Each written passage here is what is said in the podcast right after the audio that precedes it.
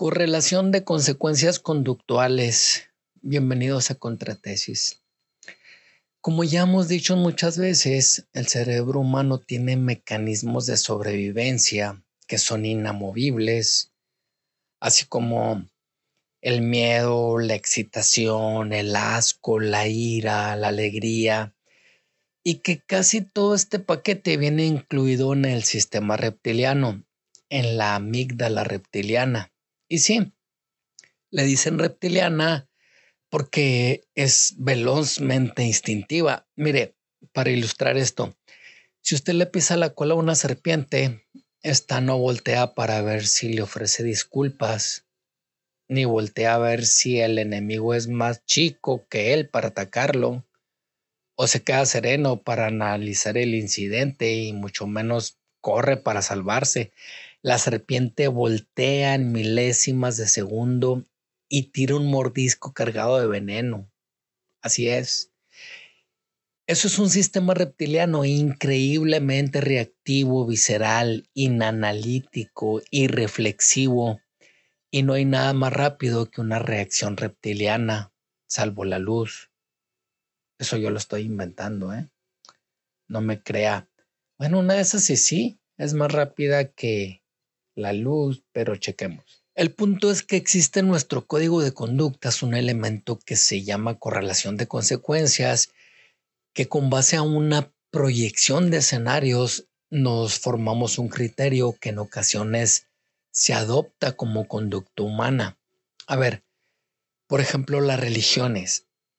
Pero, pero abro un paréntesis antes de que me crucifique. Las religiones no son malas. De hecho, es una carga filosófica increíble, un religar con lo divino, por eso se llama religiones. Y lo divino puede ser un dios, una virgen, un conjunto de dioses, bueno, usted ya sabe esto. Pero casi todas las religiones apelan a este principio conductual de los seres humanos, correlación de consecuencias. Si no respetas los cánones o los dogmas, serás ya lo que usted quiera, condenado, quemado, despreciado, rechazado. Ok, esto es a lo que me refiero con correlación de consecuencias, pero también los silogismos positivos como si haces ejercicio tendrás un bello cuerpo. Si respetas al prójimo, no ensuciarás el pasillo de tu conciencia. Si exiges a tu cerebro, serás más hábil. Y por supuesto que el comercialismo moderno sabe esto y lo sabe bien. Por ello, todos queremos portar algo que nos distinga como X personaje lo hace. Y mire, entre mentirte acerca del futuro incierto post-mortem, como lo hacen las religiones, o mentirte haciéndote sentir como un famoso o glamuroso, pues prefiero la mentira dogmática. Es decir, es peor la marca Nike que cualquier otra religión. Y vaya que las religiones han perdido muchos puntos. Pero déjame, te platico por qué este podcast, ahora que estamos lanzando cursos de hipnosis y programación neurolingüística, pues claro que hay que explorar las redes porque ese será nuestro medio de penetración. Ya existen muchas publicaciones que utilizan este método de correlación de consecuencias con o sin conocimiento del principio, ¿eh? pero lo utilizan. No sé, por ejemplo, ¿para qué tener un bonito cuerpo si en la muerte todos somos iguales? ¿Para qué ser ricos si nada nos llevaremos? Pues claro, nadie dice lo contrario y nadie lo dirá.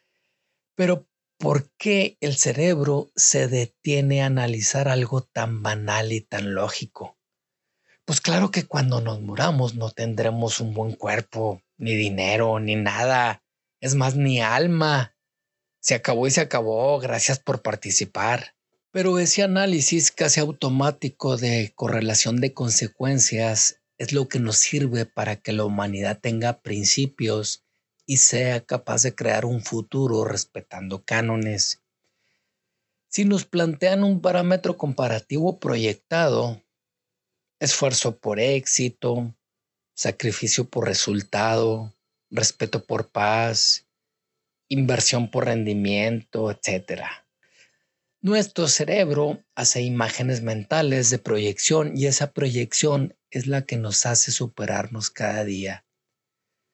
Por ello, a mí no me queda duda, las personas están avanzando en conciencia y calidad humana.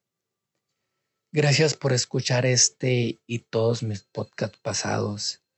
Detrás de audios agradezco el profesionalismo y creatividad de Karen Ibarra. Recuerda, yo soy Gabriel Castañón y nos escuchamos la siguiente semana.